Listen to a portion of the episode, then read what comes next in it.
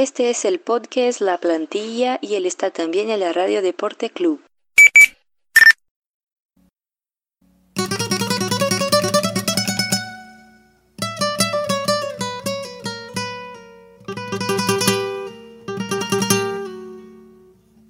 Bem-vindos! Salve, salve, amantes da La Liga, ouvintes do nosso podcast. Está começando mais um La Plantilha.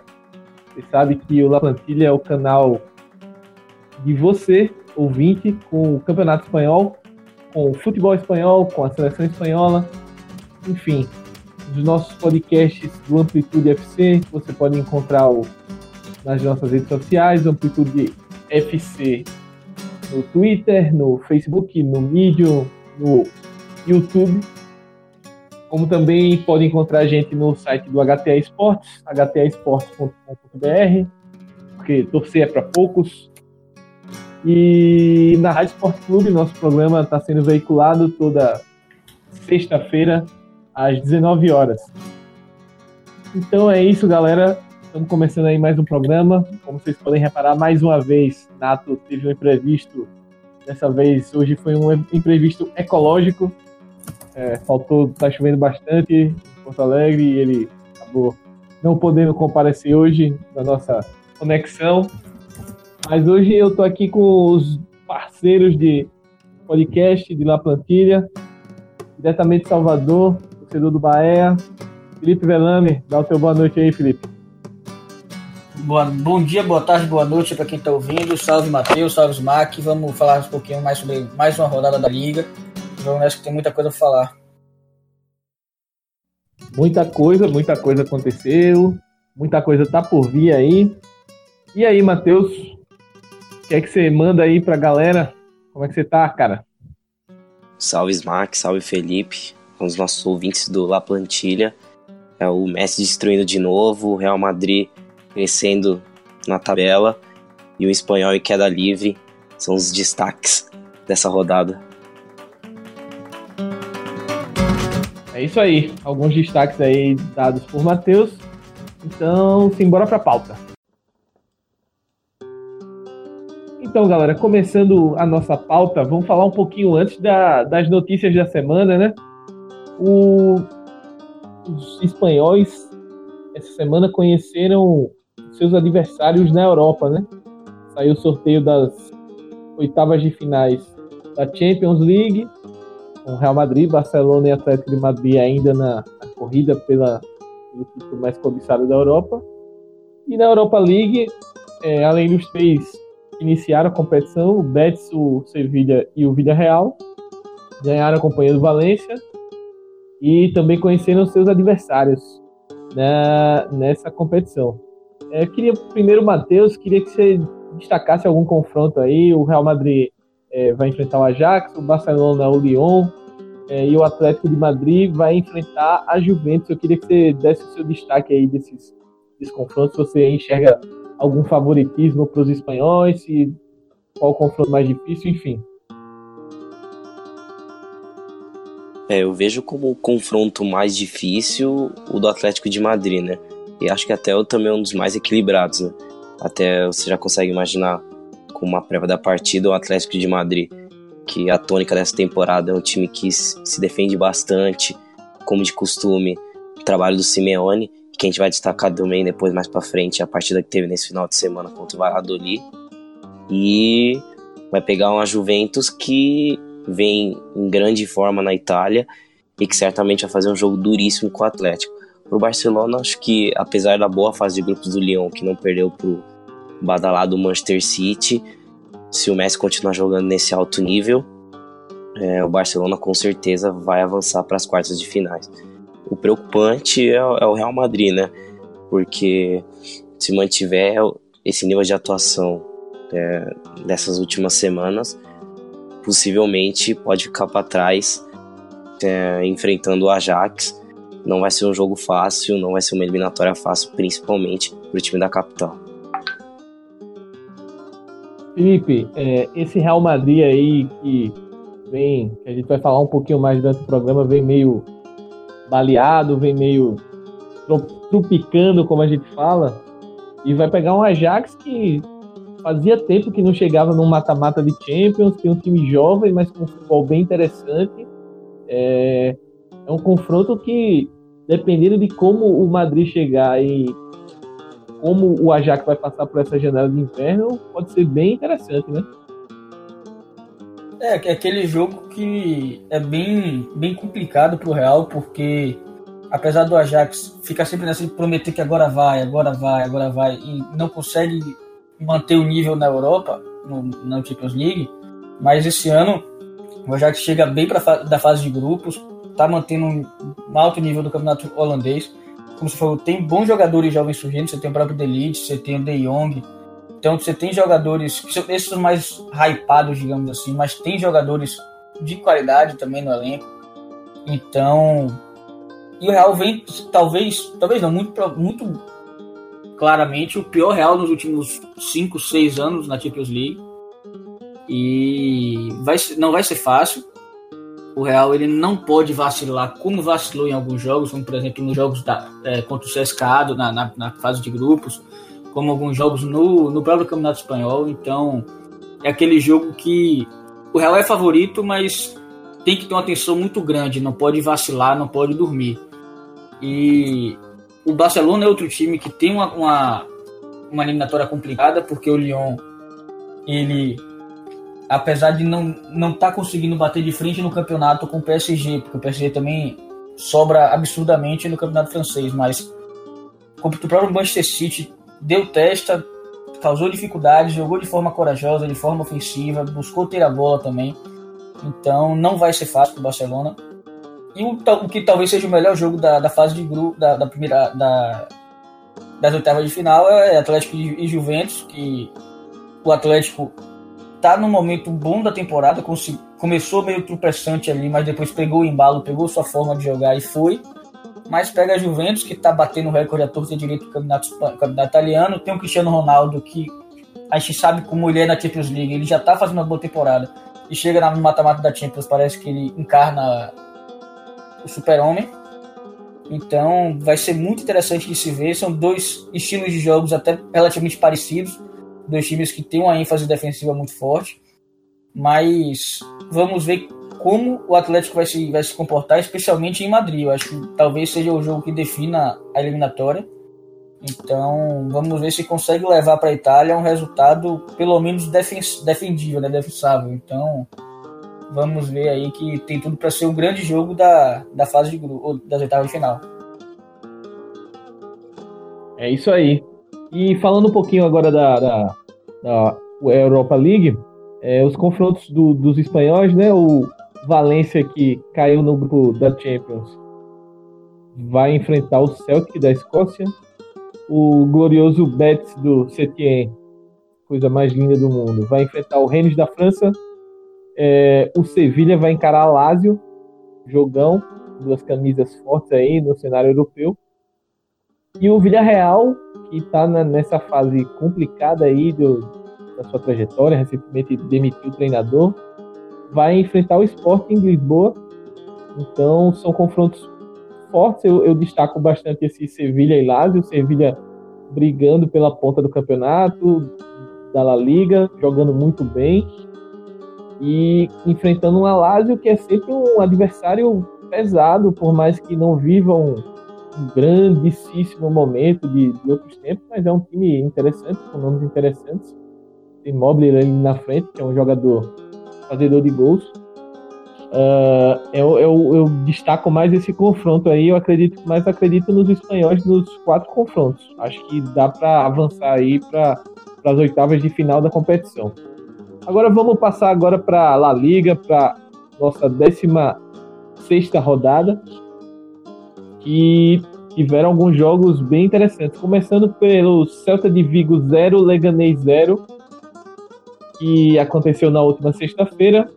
O Celta tentou, tentou, tentou, martelou, mas não conseguiu marcar um gol no Leganês, apesar de que o Leganês teve, teve um, um, um jogo até interessante, ameaçou algumas vezes no contra-ataque, mas não foi dessa vez, Matheus, que o bonde Guido Carilho deixou a sua marca. É, e a tônica do jogo foi, né? O Celta ter a posse de bola, circular bastante, a bola, mas não conseguiu achar os espaços. É, a defesa do Leganês muito bem montada, muito bem posicionada. O Leganês teve duas chances muito claras de, de conseguir sair com a vitória com Nessi, mas em dois lances parecidos ele acabou desperdiçando e destacar nesse time do Leganês que são seis jogos sem perder né? Nesse período são só quatro gols sofridos em La Liga.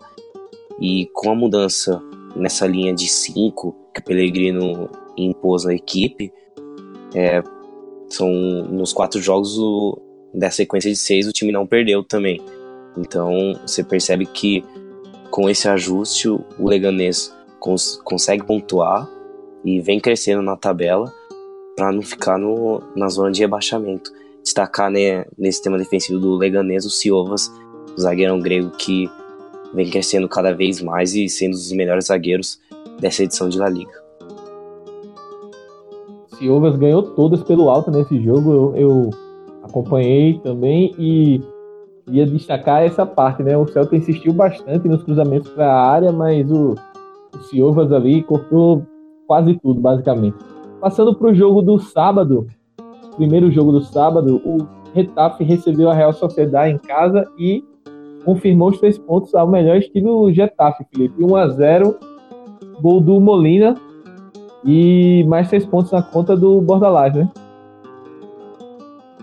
É, o Retafe é aquele time que a gente sabe como ele é. Ele tem uma defesa sólida, ele, vai, ele, vai, ele não é aquele time que vai buscar ter a bola, que vai propor o jogo mas é um time que sabe se defender sabe, e sabe atacar em velocidade muito forte. Você pegar o, o jogo, o, o, Legane, o Retafe não teve 30% de posse de bola, foi 28%, mas conseguiu finalizar o mesmo número de vezes da Real, que teve um começo de, de campeonato até animador, parecia que ia ser um ano positivo, mas caiu nas últimas rodadas, não tem conseguido manter uma sequência, muitas vezes não tem conseguido apresentar o um bom de futebol. Então, grande vitória do, do, do Retafe em casa, que faz um campeonato muito acima das expectativas, pelo menos na minha visão. É, é, o sétimo colocado com méritos, baseado muito no que eu falei, na questão tem uma defesa sólida, ele consegue absorver a pressão de forma competente e sabe, e sabe sair para o ataque de muito, muito consciente. Ele chega criando perigo no ataque. Então, um campeonato realmente muito, muito positivo do Retafe e a Real Sociedade deixando a desejar, especialmente pelos nomes que tem. Você tem o Ilarra Mendy, você tem o próprio William José, você tem jogadores que têm qualidade, que poderia estar mostrando mais, mas não tem conseguido manter sequência. Acho que a palavra é essa. Não tem conseguido manter sequência no campeonato.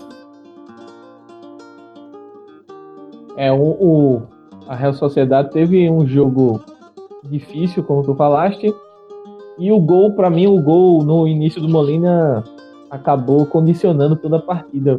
Fica a feição do, do Retap, do que a gente sabe, como o Felipe já mencionou, do que a gente sabe qual a proposta do Retap aí.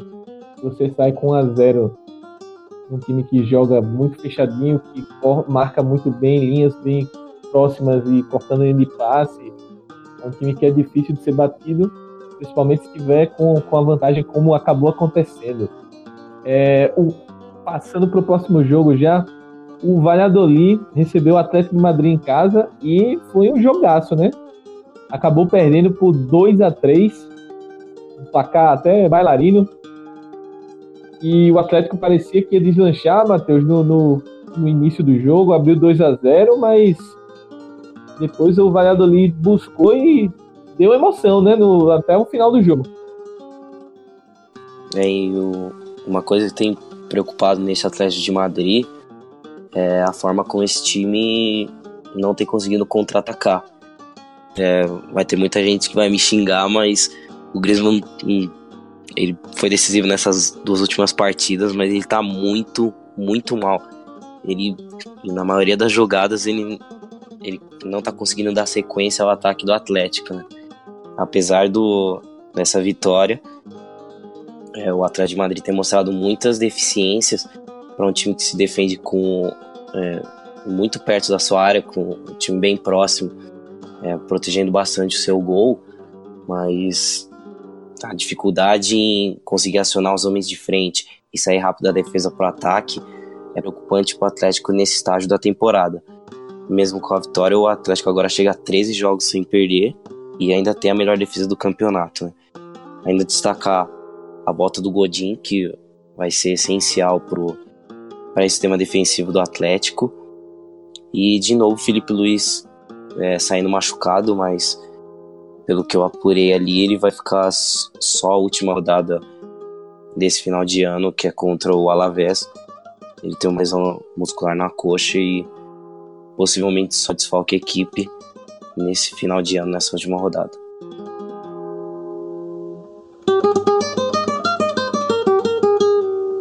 É isso. É... O Atlético Madrid tá numa corrida aí. Parece que mesmo com aquela sequência de empate, sequência meio ruim, tá, tá em cima da tabela, tá sonhando ainda com o título. Vamos ver se a equipe continua essa subida de produção aí e a caça ao Barcelona.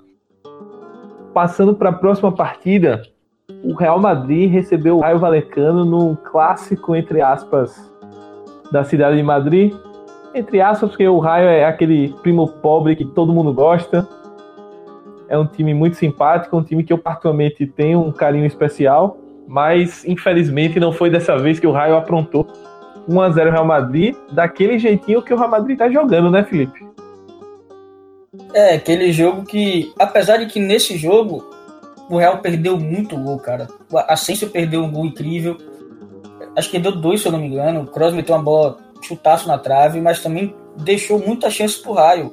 O Real ele tem, tem tido muita dificuldade em, em, controlar as partidas. Ele controla a posse de bola é, competentemente, ele consegue ter a bola, apesar de nem sempre conseguir criar, mas ele consegue ter a bola, só que não consegue controlar o jogo, ele não consegue matar contra-ataques, tem muitos problemas em, em transição defensiva, então a defesa parece muito insegura, mesmo quando, mesmo quando não, não é pega em transição, mas pare, passa uma insegurança, não tem mais aquela segurança, aquela, aquela porra, Varane e Sérgio Ramos, você falava, porra, aí não passa nada. A gente viu um pouco, principalmente na, na Champions League, a gente viu eles serem muito dominadores defensivamente, só que esse ano não ter conseguido atuar de forma minimamente convincente, defensivamente falando. E foi um jogo que poderia facilmente ter sido 3 a 0 Real ou poderia ter sido 1 a 1 Então, o Real tem dificuldades em controlar jogos, mesmo que controle a posse de bola. Uma coisa não significa equivalente à outra. Então, mais uma vez, é um Real que deixa dúvidas para o segmento da temporada, como é que vai chegar para as oitavas da Champions, como é que vai chegar para a segunda metade da temporada, será que vai conseguir brigar? Brigar pelo título me parece que esse barco já foi, se você em termos de, de tabela, mas apesar da exceção ser muito grande, de cinco pontos, mas a gente sabe da, de como é competir contra um Barcelona de Messi, competir contra o próprio Atlético de Madrid. Então, o Real não passa essa segurança de que vai ter essa competitividade, mas ao mesmo tempo tem jogadores incríveis, você tem Benzema que conseguiu desencantar agora nessa rodada, que é um tempo sem marcar, você tem Kroos que está baixo, mas a gente sabe da qualidade que ele tem, o próprio Modric. Então são jogadores que estão abaixo, mas a gente sabe que eles já provaram que podem muito mais. Então, por mais que nesse momento ainda tenha mais dúvidas do que certezas no Real, vamos ver como é que se desenvolve a temporada. A gente sabe que a gente fala isso quase toda a rodada aqui, mas, enfim, a grande questão do Real agora é como ele vai chegar na Champions, porque ele sabe que o Real nos últimos anos tem priorizado demais a Champions League, muitas vezes até de, certo modo quase que abrindo mão do Campeonato Espanhol lá em dezembro, em janeiro. Mas sem Cristiano Ronaldo, vamos ver como é que vai se portar. E um ponto importante para o Solari é como o Lorente cai perfeitamente nesse sistema de jogo, né? Apesar de ter algumas é, tem características diferentes do Casemiro, ele, o Solari pode ficar bem tranquilo que se não contar com o brasileiro, ele sabe que vai ter uma substituição à altura para aquela posição no tripé no meio campo, porque mesmo tendo o Lorente, o Casemiro, o, o Kroos e o Modric, eles se sentem mais confortáveis, eles também continuam confortáveis para jogar e isso é muito importante para o Real Madrid. Só um, uma coisinha rápida do Raio, time sentiu muita falta do, do Raul de Tomás, que não pôde jogar porque está emprestado pelo Real Madrid, e do Oscar Trejo, que está fazendo uma boa temporada também né, ali no meio campo. É, o time tem muitos problemas defensivos, não à toa é, tomou mais de 40 gols e vai ser bem difícil de, de continuar na primeira divisão. E um dado curioso dessa partida, né? Dizem que um raio não cai duas vezes no mesmo lugar. Mas quando o Real Madrid enfrenta o raio, já é praticamente certeza de derrota, porque contando todas as competições, o Real Madrid tem 17 vitórias seguidas contra o raio. Então é freguesia, freguesia absoluta do pequeno pobre de Madrid. É o raio caindo 17 vezes no mesmo lugar, segundo o Matheus aí. E depois desse trocadilho infame, vamos passar para o próximo jogo, que foi um, um, bom jogo de futebol, apesar do placar magro, digamos assim. Eibar 1, Valência 1. É, Matheus, aproveitando, fica aí com a, com a gente. O que é que você pode falar desse jogo aí? Eu, eu achei um jogo bem interessante. O Valência teve um primeiro tempo de proposição, forçando muito o jogo pela direita ali com o Vaz. É, Pitini entrou no segundo tempo também. O, o Vaz acabou voltando para dele, né? Que Marcelino tá jogando muito com ele de lateral. Mas o Eibar reagiu bem. Eu achei que foi um jogo interessante do Cucurella pelo Eibar. E achei o, o empate acabou sendo justo para as duas equipes, para o que eles apresentaram. No, que é que você viu aí desse jogo? É, eu achei também que foi um jogo muito agradável de, de se assistir, né? O Valencia fez um bom primeiro tempo mesmo é, principalmente o, lado direito, o Vaz e o Soler, causando muito perigo ao Coach, que é o lateral esquerdo do, do Eibar. Tanto é que a jogada do gol sai um, uma belíssima bola de primeira do Parejo. Ele acha o Vaz na ultrapassagem e cruza para o Rodrigo. E falando nele, né, ele, até que enfim demorou para sair o segundo gol dele na liga. A última vez que ele tinha feito um gol foi na primeira rodada contra o Atlético de Madrid. Tava na hora dele marcar esse golzinho. Foi muito importante para ele tomar confiança e ele fez um bom jogo. O Weber é, destacar principalmente esse jogo forte pelos lados, com os dois laterais, o Penha e o Cote. É, o Weber ainda teve algumas boas chances, o Neto interveio bem. E como você falou, o Cucurella vem, vem crescendo e vem fazendo boas partidas. Essa foi uma delas. E um destaque que de um jogador que é pouco falado, mas que, é fundamental nesse meio campo do Eibar é o Jordan. Ele e o Diop se complementam muito bem, mas o Jordan tem uma qualidade no passe para fazer essa transição também. É, tem sido um jogador fundamental pro, pro Mendilibar. É, acabando os jogos do sábado e passando pro domingão, acordei cedo e liguei a TV e fui assistir Sevilha 2, Girona 0. E cara, eu vi muitas coisas boas nesse Sevilha, Felipe. O Sevilha é, com que teve uma boa atuação do Banega, teve uma atuação até apagada, porém decisiva do Sarabia, e teve uma atuação, apesar de não ter tido o gol, que para o centroavante é o é o que marca, né?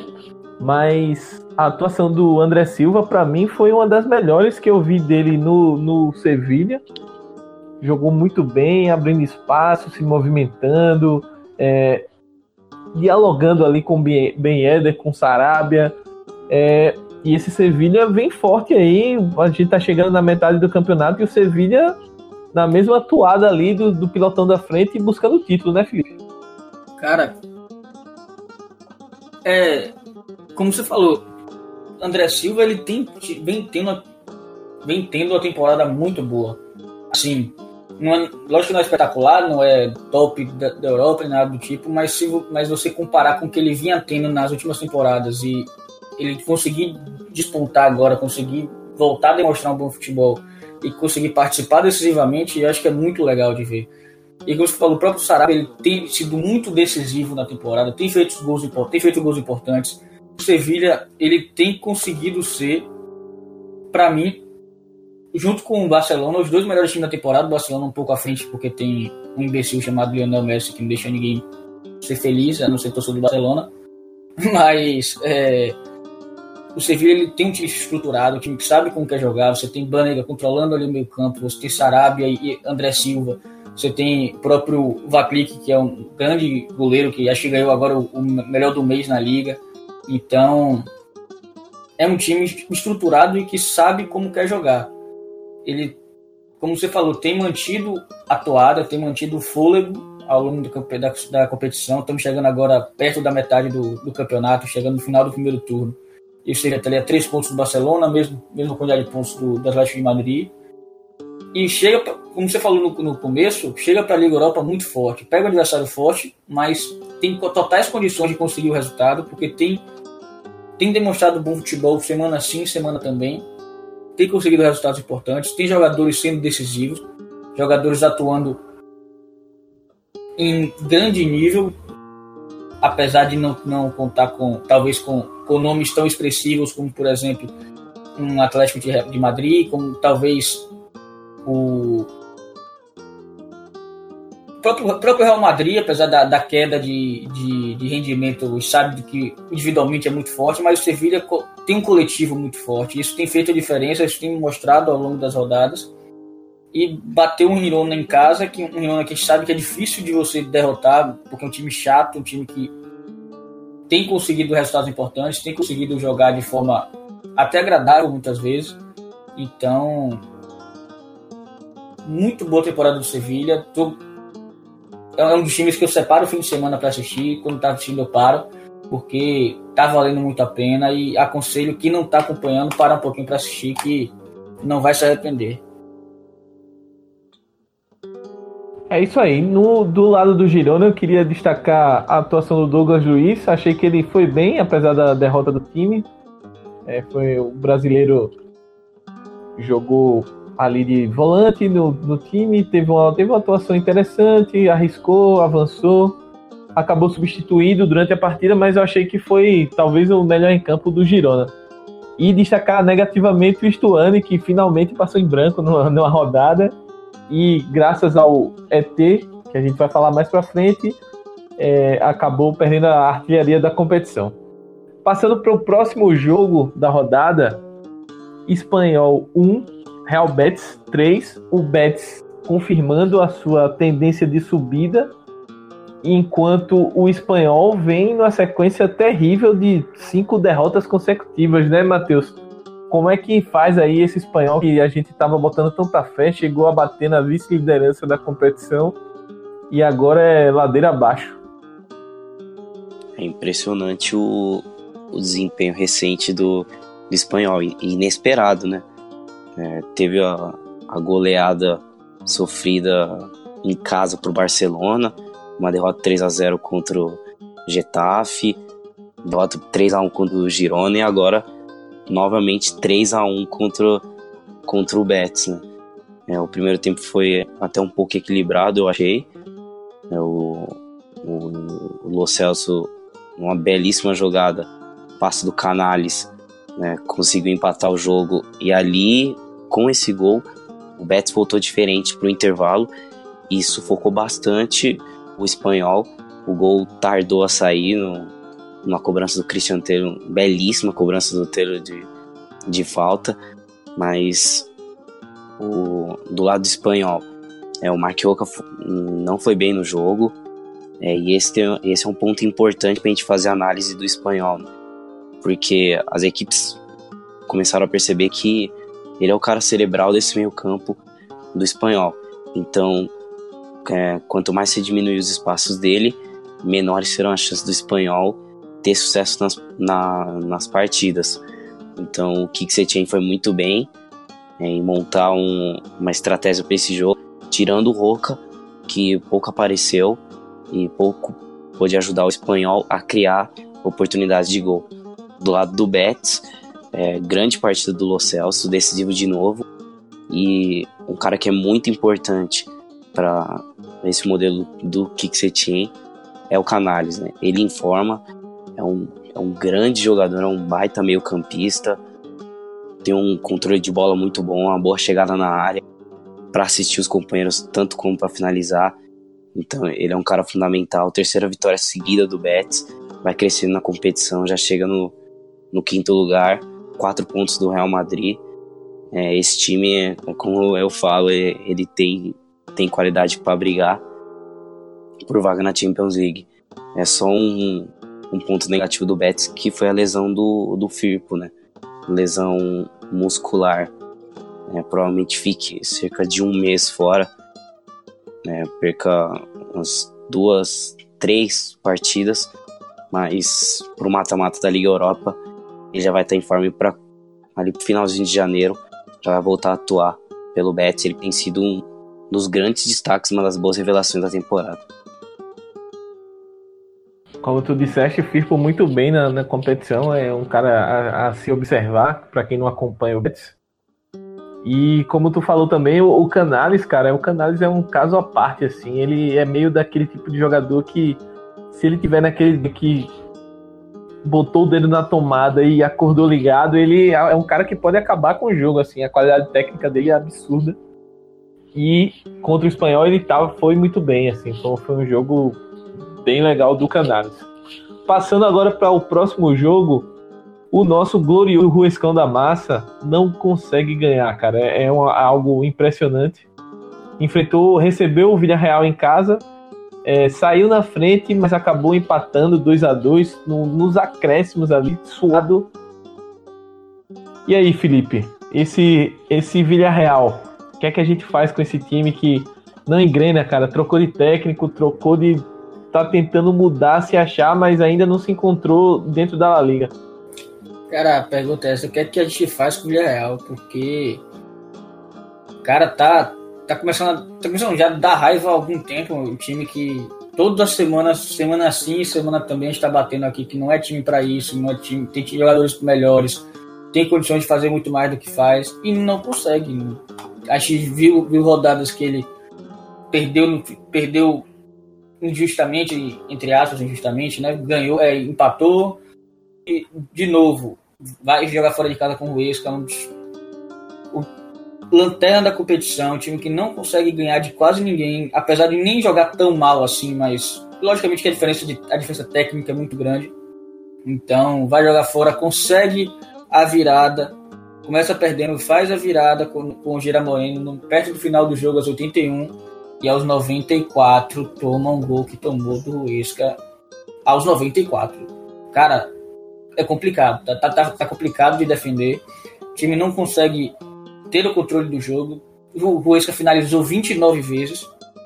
Provavelmente acho que apenas o Liverpool finalizou mais nas cinco ligas nesse final de semana, que também foi aquele absurdo contra o Manchester. Mas foram 29 finalizações do Huesca. E dos, são dois times que, de um lado, o Huesca joga melhor do que os resultados que tem, mas não consegue matar jogos, não consegue decidir. E Villarreal que não consegue controlar, não consegue muitas vezes ter atuações aceitáveis e tá ali na porta da, da, da, zona de rebaixamento. Dois times que um parece que já foi, que é o Ruesco, apesar de tudo, do, da simpatia que a gente tem por ele. Não tem mostrado poder de reação, tem mostrado condições de realmente brigar para escapar. E o Villarreal que não consegue ter uma campanha estável no campeonato. A gente imaginava ali entre quinto e décimo no, no começo da temporada para estar tá em décimo sétimo, é uma distância muito grande e parece que não vai mudar isso por agora. Sim, a gente sabe que mudou de técnico agora, mas também as coisas parece que não estão saindo do lugar, não estão evoluindo, tá sempre naquele rame-rame ali de. Tem jogado mal, velho. A verdade é essa. O Villarreal tem jogado mal e não consegue sair disso. Então, tá difícil tá realmente complicado defender, complicado de você até imaginar uma, uma, uma primeira metade de tabela, apesar de ainda estar tá cedo no campeonato, mas está difícil. É, e do Vila Real, pontos positivos nesse time foi a partida iluminada do Acenro, né, que pegou um pênalti do Meleiro e ainda teve, fez grandes defesas para salvar a, o empate do Vila Real. E também tem o Chukwueze, né? Ele tem, tem só 18 anos e certamente no time organizado, se o Vila Real lhe oferecesse um, um time organiz, organizado, é, ele se destacaria ainda mais. Ele tem muita velocidade, muita explosão e é muito habilidoso. Certamente vai ser um. Tem muito futuro o jovem atacante do Vila Real. E o Barca, com esse gol, ele fez o, o gol de pênalti, que era o gol da virada.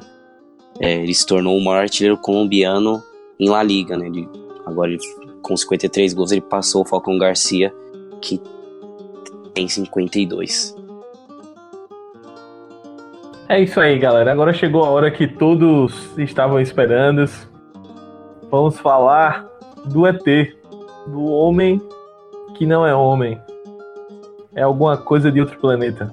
Levante 0, Barcelona 5.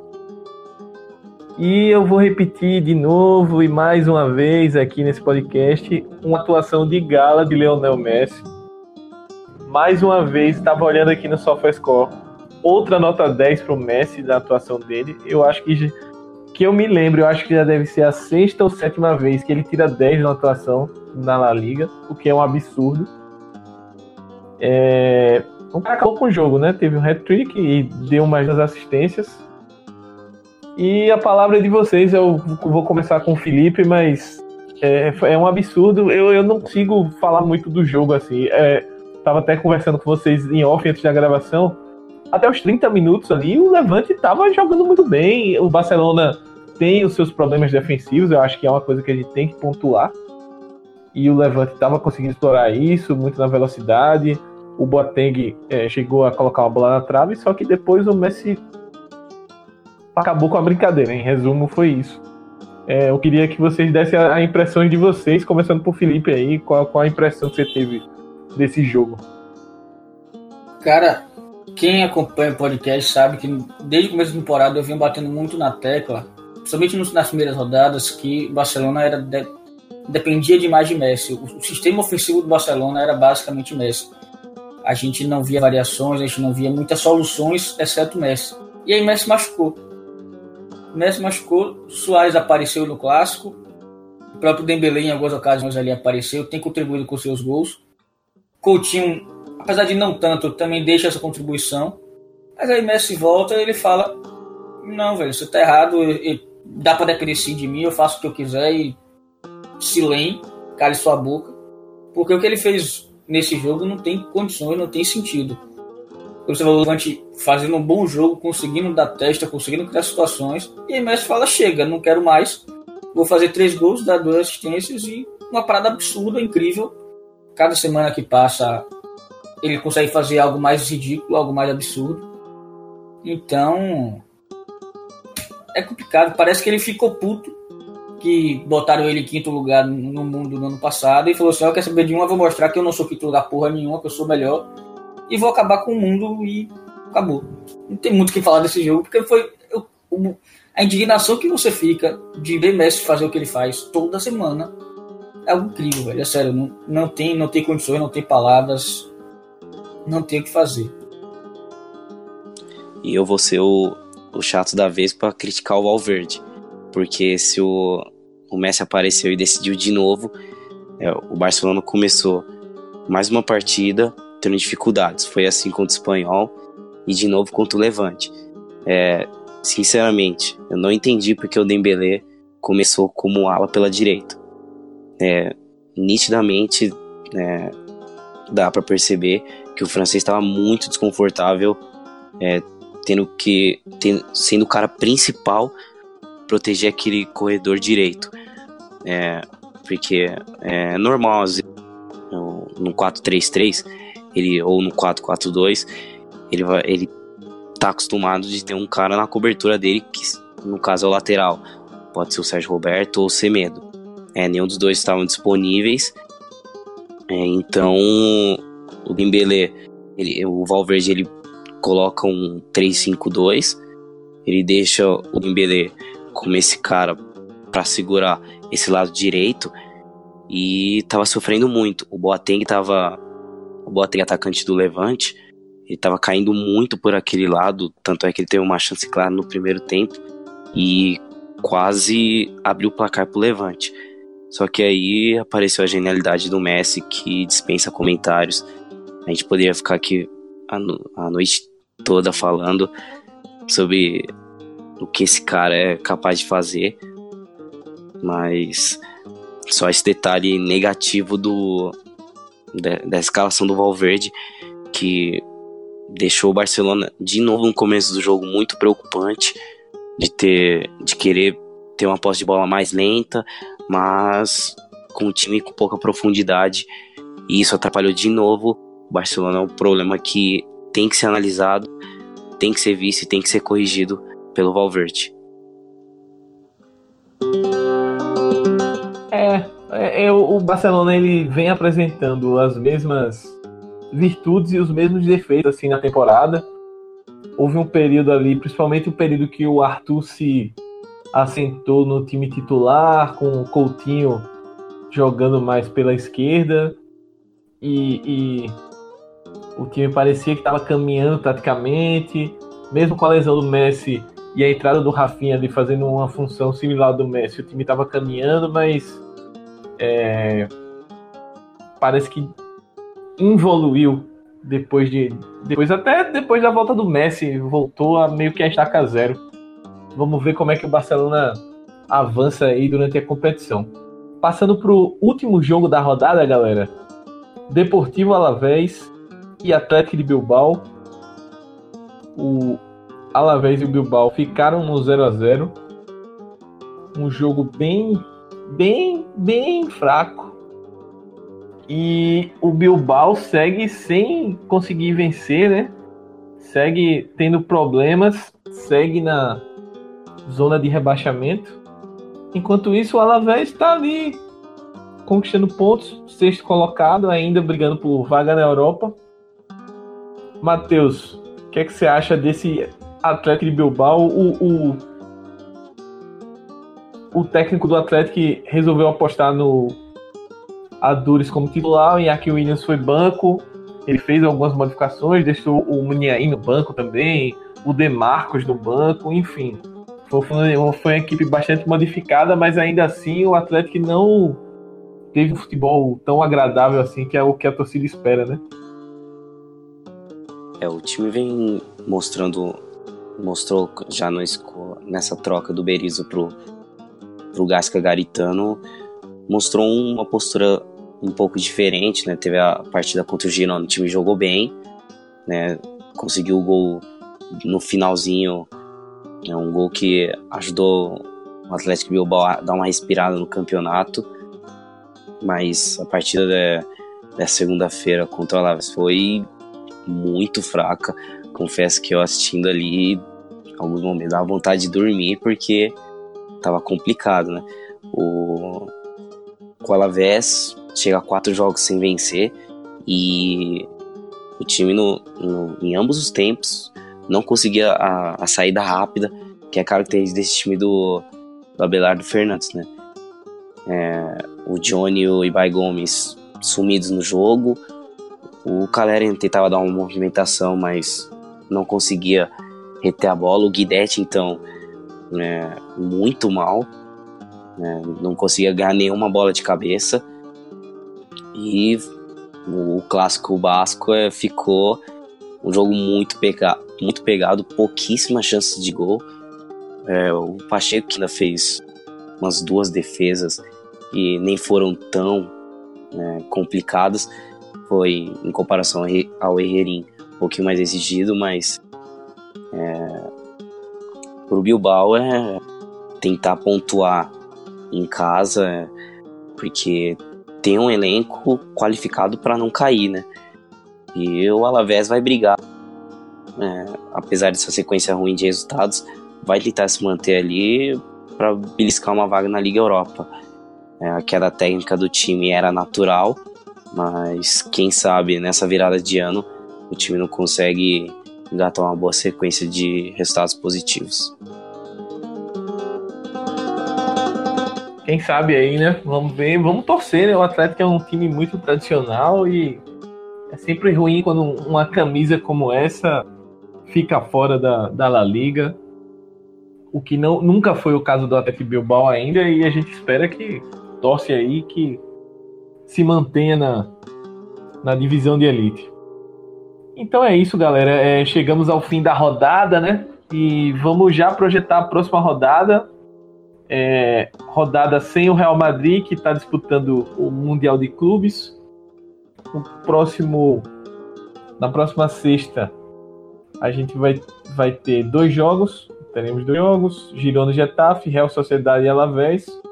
No sábado vamos ter Real Betis e Eibar, Atlético de Madrid e Espanhol, Barcelona e Celta de Vigo, um jogo muito interessante, e o Atlético de Bilbao contra o Valladolid. E no domingo a gente vai ter o Valência Ruesca, o Leganês contra o Sevilha, o Raio Valecano contra o Levante.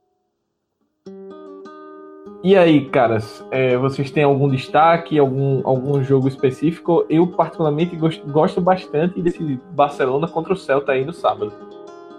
Cara, esse Betis Eibar tem tudo para ser um, um baita jogo, velho. Porque, como a gente vem falando, o Eibar é um time que não abre mão de sua forma de jogar, é um time que consegue jogar de forma agradável, ele tem um futebol propositivo, um futebol ofensivo, ele não, não, não se contenta em ficar esperando lá embaixo e sair em velocidade, ele busca jogar. E o Betis, a gente sabe, um jogo, o time faz um jogo de posição muito bem estruturado com o Setien, que quer ter a bola, que quer ter iniciativa, então vai ser bem bacana de, de assistir esse embate entre estilos não, não iguais, mas que tem uma leve semelhança.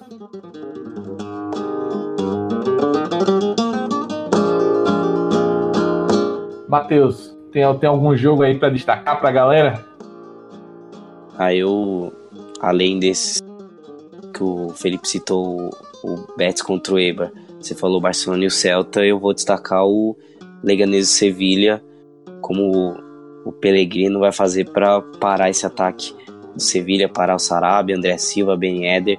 Então a tendência é de ser um, um jogo muito interessante e para ver se o Sevilha continua nessa boa sequência de vários jogos sem perder, se não me engano, são oito. E o Leganés também numa boa sequência, tem tudo para ser uma grande partida.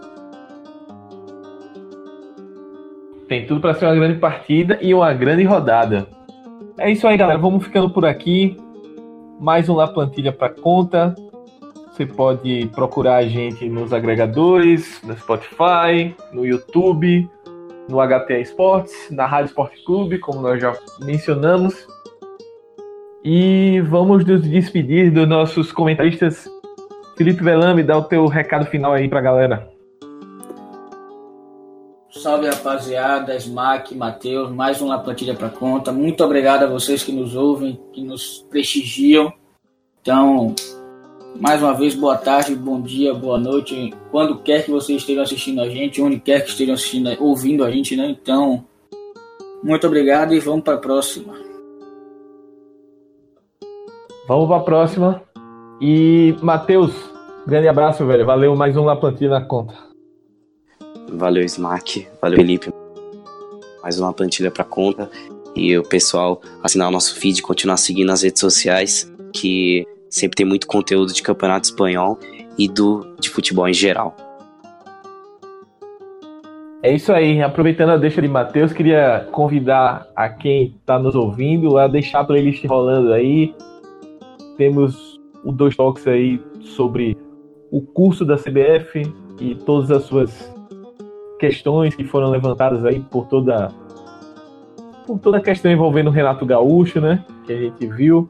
Tem, tem um programa muito especial também sobre o negro no futebol, que a gente convidou o Marcelo Carvalho, que é o cara que organiza o Observatório Racial do, e Discriminação no Futebol. São dois programas bacanas que a gente deixa aí como recomendação para vocês escutarem. Então é isso, mais uma plantilha para conta e grande abraço para todos os ouvintes. Muitas gracias.